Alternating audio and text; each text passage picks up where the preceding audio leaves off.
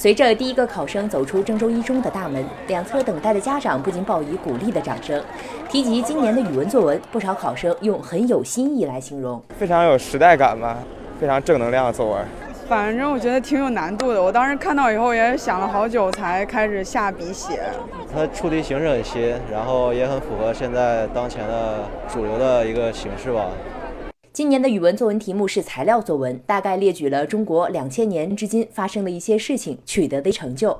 考生要选择角度写一篇文章，想象一下这封信可以封存在时间胶囊内，给二零三五年十八岁的人读。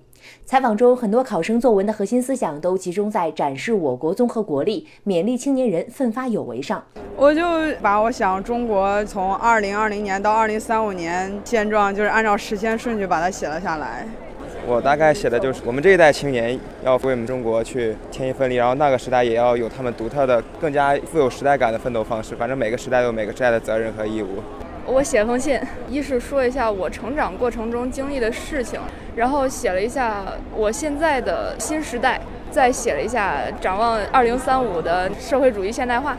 我写的就是说近十八年来中国的发展，说了一下对他们的期望什么，希望他们能继续担任起实现中华民族伟大复兴的使命吧。也有不少考生说，今年的考题不简单，拿到题时不知从何下手。对此，中学语文高级教师、郑州外国语学校高三班主任杨建新老师称，这道题不难，很平和。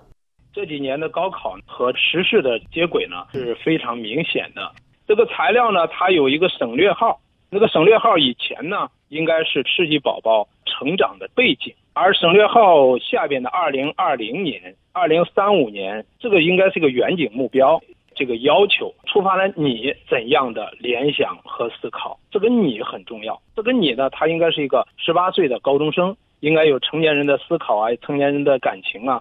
将来国家要有怎样的一个目标？那么你们应该为这个目标做出怎样的贡献？